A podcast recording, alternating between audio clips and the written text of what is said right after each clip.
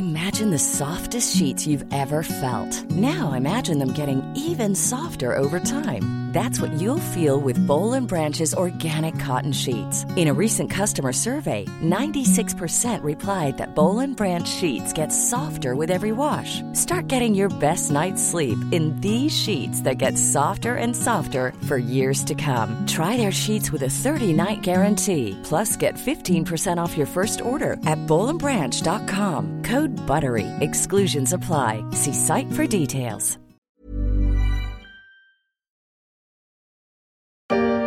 Bonsoir à tous et bienvenue dans le premier grand concours de pâtisserie amateur. Cette année encore, nous sommes allés chercher des passionnés de pâtisserie partout à travers la France. On est même allé jusqu'en Belgique.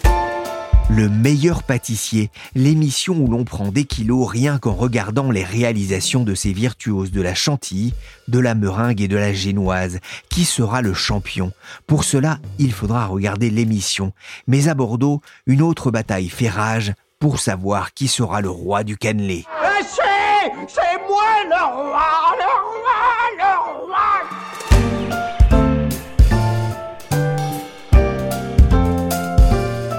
Je suis Pierrick Fay, vous écoutez La Story, le podcast des échos.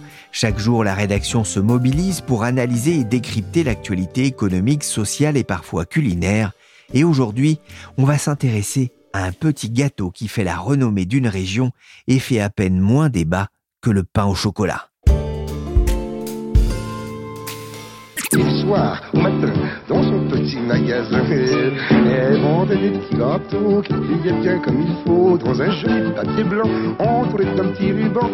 Du lait, de la farine, des œufs, du sucre, un peu de vanille et une touche de rhum. Basique, rien que du bon et du naturel pour une pâtisserie qui me fait me lécher les babines. Une pâte molle et tendre et une fine croûte caramélisée, le cannelé trouverait son origine au XVIIIe siècle. Mais depuis quelques années maintenant, le petit gâteau bordelais est parti à la conquête du monde jusqu'à New York. Nouvelle adresse française dans l'Upper East Side new-yorkais. Depuis le 13 décembre, Céline Legros a ouvert sa pâtisserie, Cannelé by Céline, où elle vend des mini cannelés du nom de cette spécialité bordelaise. L'ancienne avocate a même ouvert un corner dans un café chic de Shibuya à Tokyo, des gâteaux sans gluten. Mais c'est bien en Gironde que se joue la bataille du cannelé entre deux vieilles maisons bien connues des Bordelais, Bayardran et la Toque Cuivrée. Bonjour Franck Niederkorn. Bonjour Pierrick. Vous êtes le correspondant des échos en Gironde. D'abord, le cannelé, c'est une spécialité bordelaise? Ah oui, c'est même le, le, la douceur emblématique de Bordeaux, hein, que une bonne partie des petits Bordelais ont eu dans leur cartable en partant à l'école ou au goûter s'ils avaient été sages et qu'on achetait dans toutes les bonnes boulangeries. Quand ce gâteau est-il né? Alors, la légende raconte un peu qu'il est né sur le port de Bordeaux, qui était en, en centre-ville, hein, le port de la Lune, et que les petites gens ou des marins le, le fabriquaient à partir de la farine qu'on récupérait sur les quais et qui s'était échappé des sacs, des sacs de farine qu'on chargeait sur les bateaux. Et puis ensuite, la, la recette a été améliorée par des, des sœurs, des religieuses au XVIIe siècle, qui ont inventé la recette actuelle en y ajoutant euh, les œufs, le lait, le, le, rhum, la vanille, pour en faire la, la recette qu'on connaît aujourd'hui. C'était ce qu'expliquait un, un, historien local et du parler bordelais. C'était un, un, gâteau de peu pour les gens de les petites gens. Enfin, c'était vraiment le, le, gâteau du peuple. Alors cannelé, le, le nom viendrait du gascon, mais j'ai une question. Est-ce qu'il faut un N ou deux N à cannelé ben, c'est comme on veut en fait. C'est un peu les deux. Deux N puisque le, le nom effectivement est inspiré des petits moules en cuivre qui servent à le fabriquer et qui possèdent des cannelures sur le côté. L'Académie française d'ailleurs a tranché en faveur des deux N. En revanche, une confrérie des, du cannelé de Bordeaux avait, elle, décidé qu'il fallait plutôt un N et les, les gens, qui, les, les, les, industriels les plus connus le vendant à Bordeaux ont opté pour un N. Alors on peut manger des cannelés à New York, à Tokyo, à Paris.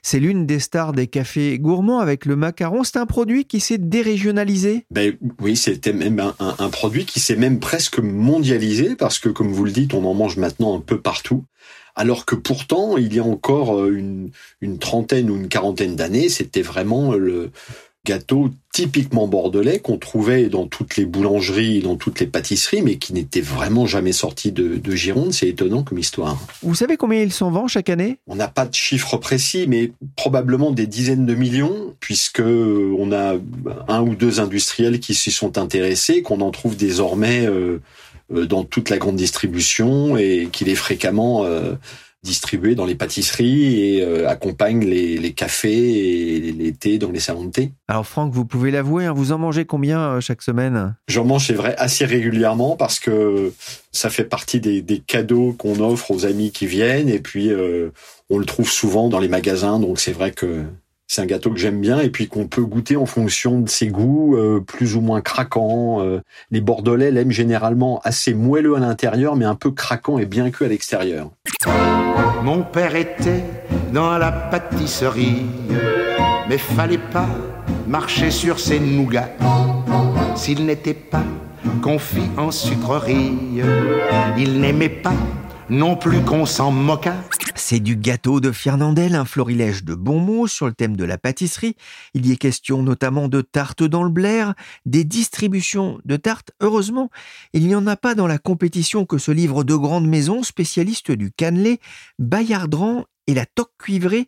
Euh, Ce sont deux institutions dans la capitale girondine. En tout cas, ce sont deux enseignes qu'on ne peut pas louper quand on est à Bordeaux parce que les magasins se sont multipliés en ville. Alors l'un, Bayardran, a, il faut le dire, remis le cannelé à l'honneur à la fin des années 80 en pariant sur le fait que ce petit gâteau typiquement bordelais pouvait devenir euh, l'emblème de la gastronomie lo- locale en ouvrant des boutiques pour vendre cette petite douceur, mais avec une approche et un marketing très spécifique, jouant sur les codes du luxe, du bon goût et du chic à la française. La toque cuivrée a joué sur euh, des codes tout à fait différents qui étaient plutôt ceux du, du low cost, avec un cannelé beaucoup moins cher, mais assez savoureux quand même. Et Bayardran qui se présente comme un artisan du cannelé avec un N. Elle revendique son passé de famille de pâtissiers, Raymond et Pierrette, les parents, et Philippe, le fiston qui s'est lancé avec sa boutique monoproduit. La toque cuivrée, elle, se définit comme une maison de tradition et de savoir-faire qui s'appuie sur la recette traditionnelle. La marque est née dans le sillage d'Aquitaine Spécialité, une entreprise créée en 1993 par Bernard Lussot. Deux parcours, deux ambitions, mais Franck, entre les deux, c'est d'abord une bataille d'emplacement qui se joue à Bordeaux et dans la région? Oui, c'est vraiment une bataille d'emplacement pour montrer son enseigne et euh, à tel point qu'on voit des boutiques à Bordeaux qui sont distantes de quelques dizaines de mètres, d'un côté Bayardran, de l'autre côté la toque cuivrée. Euh, c'est vraiment une lutte, euh, un marquage à la culotte, comme on dit dans le sport, et chacune des enseignes voulant vraiment euh, ne pas laisser de place à, à l'autre. On comprend aussi dans ce que vous nous dites, c'est que ces deux maisons ont des stratégies différentes? Oui, elles ont des stratégies différentes. D'abord, en termes de distribution, si elles se marquent de près en centre-ville, euh, Bayardran, par exemple, s'est imposé à la gare où elle a plusieurs boutiques et à l'aéroport. Euh, la Toque Cuivrée, elle, accélère plutôt dans les autres villes jusqu'à Paris et diffuse ses, ses boutiques un petit peu partout. Et puis, il y a aussi une stratégie euh, en termes de positionnement très différent. L'artisanat et le luxe d'un côté avec Bayardran, avec de, de jeunes femmes qui vous vendent les cannelés en boutique, qui sont toujours euh, extrêmement bien habillées, en tailleur, euh, maquillées, euh, avec un, un argumentaire de choix et des codes euh, très marqués. Et puis le low cost de l'autre euh, pour la toque cuivrée. mais en revanche, tous jouent finalement sur le même avantage qu'apporte le cannelé, c'est-à-dire que c'est un gâteau qui se transporte facilement, se mange à toute heure, se conserve à température ambiante et c'est aussi ce qui fait un petit peu le, le succès pour ces deux entreprises. Vous qui êtes gourmet, il y a une différence entre les deux, vous avez goûté? Ah ben bien sûr, là tout Bordelais a un peu son avis. Je dirais que j'ai peut-être une petite faiblesse pour Bayardran qui est un petit peu plus moelleux et un tout petit peu plus goûtu, mais qui est aussi trois fois plus cher, donc euh, le prix compte aussi. Et Bordelais, ils sont tous feignants, même si j'en connais pas personnellement. Ah, Les Bordelais vus par les Toulousains à retrouver dans le spectacle Amandonné, n'en déplaise aux Haut-Garonnais, cette pâtisserie caramélisée et bien bordelaise, et elle est devenue très populaire en France. Franck d'ailleurs, comment se portent ces deux entreprises? Pour Bayardran, dont on connaît les comptes, euh, l'entreprise affiche des bénéfices, l'état de c'est transparente. Pour la toque cuivré, c'est beaucoup plus difficile parce que l'entreprise est extrêmement discrète. On ne connaît pas son patron qui n'a jamais apparu en public et qui ne publie pas ses comptes, sinon euh, boutique par boutique. Mais enfin, il est un peu difficile de les reconstituer.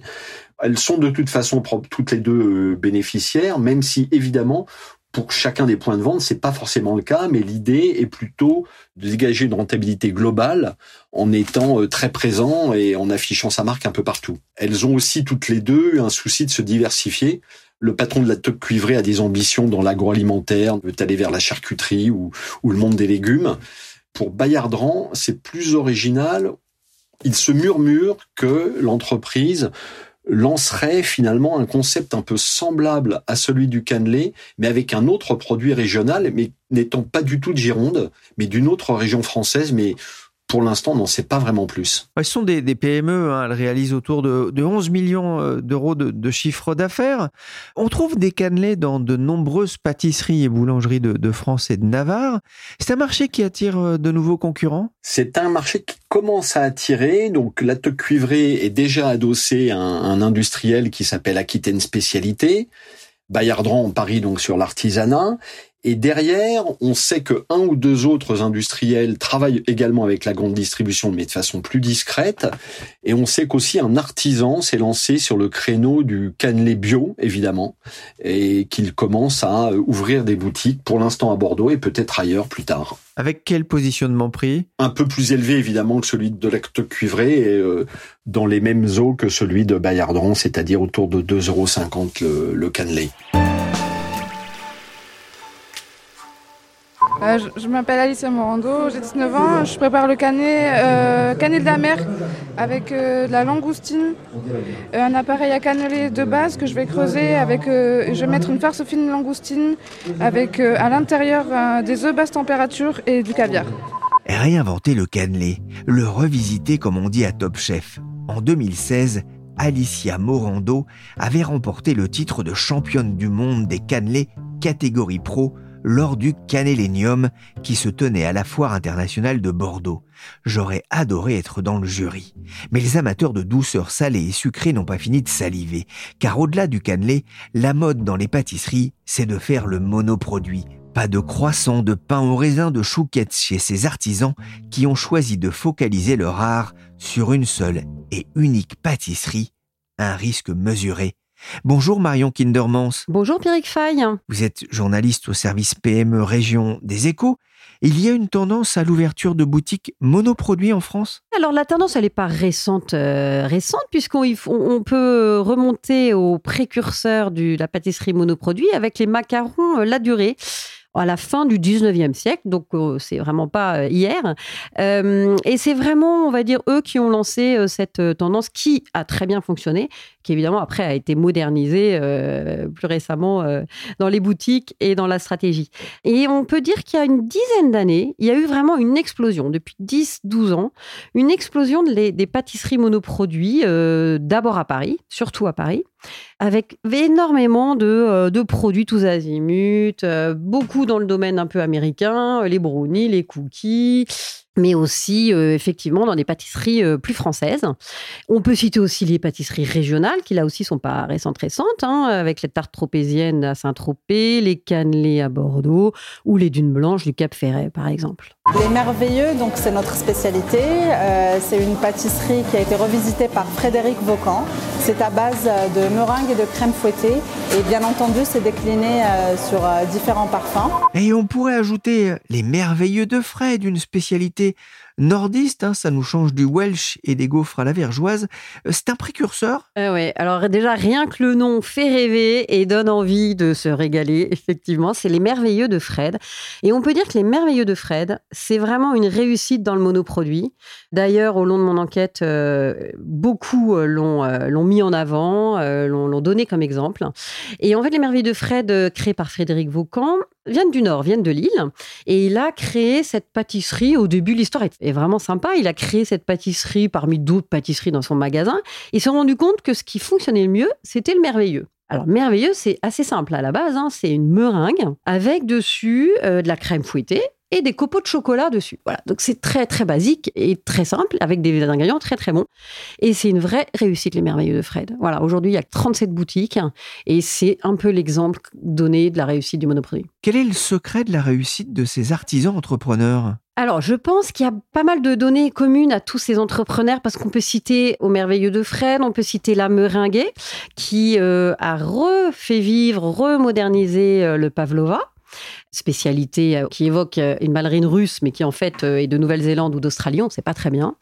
On peut évoquer aussi les choux de Popellini. Et en fait, tous ces artisans ont en commun de faire d'abord de la qualité. Ce sont des produits vraiment haut de gamme avec des bons produits frais, de bonne qualité, qui sont fabriqués tous les matins, etc pas trop cher, abordable.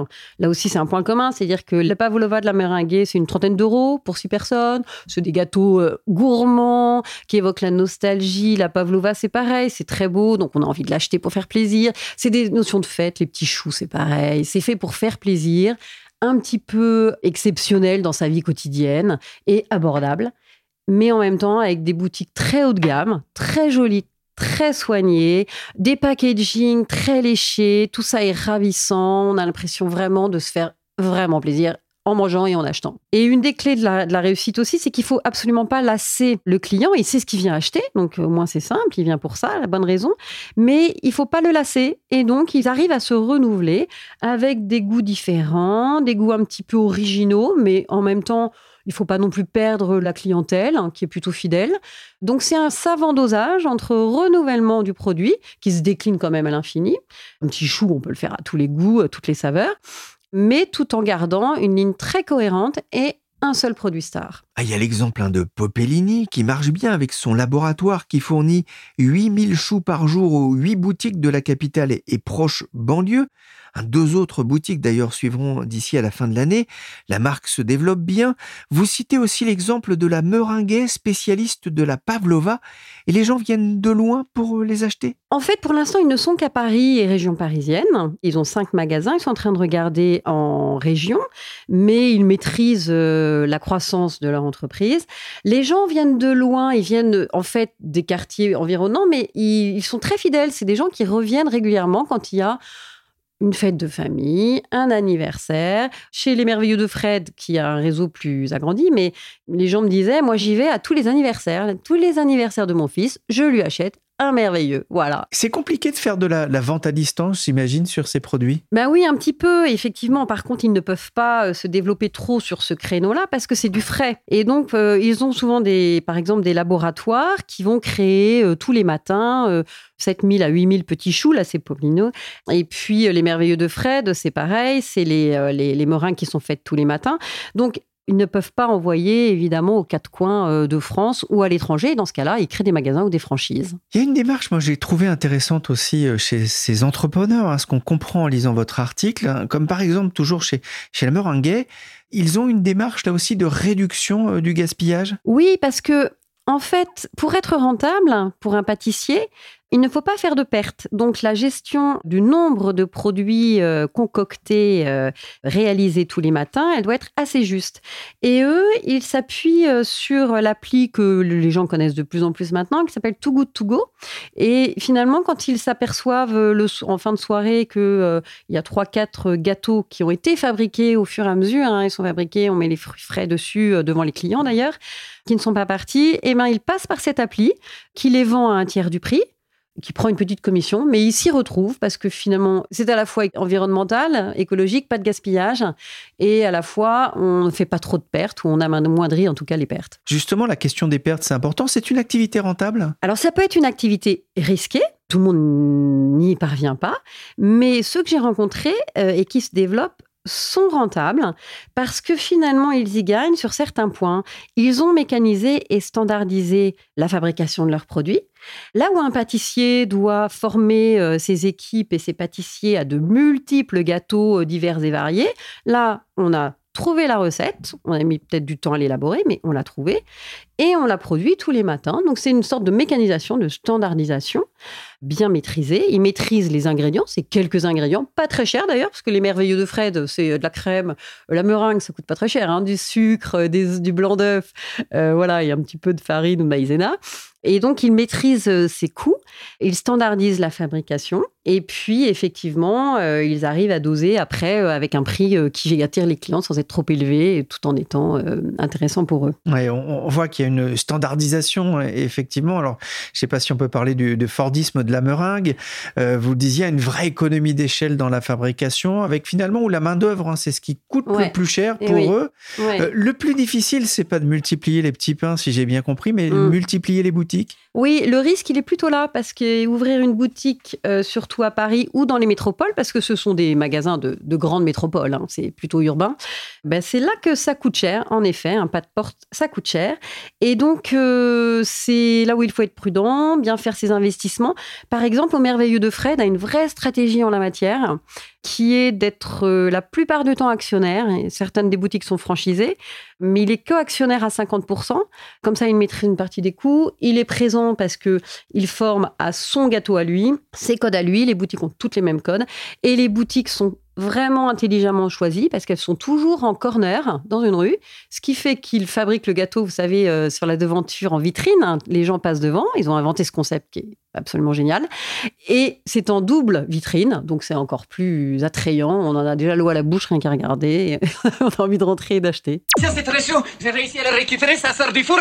C'est brûlant. Oh, de dessert, c'est une bûche? Non, c'est Cloug. Ah non ah non, non, non, non, non, non. Monsieur Praskovic, on a fini le dîner et ces personnes allaient partir. Non mais il nous jetterait à la rue sans sucre, lui Mais moi j'en veux du dessert On a parlé euh, des succès, des réussites de la pâtisserie monoproduit, mais Marion, euh, d'autres s'y sont cassés les dents? Oui, il y, en, a évidemment beaucoup qui sont cassés des dents, qui n'ont pas tenu un ou deux ans.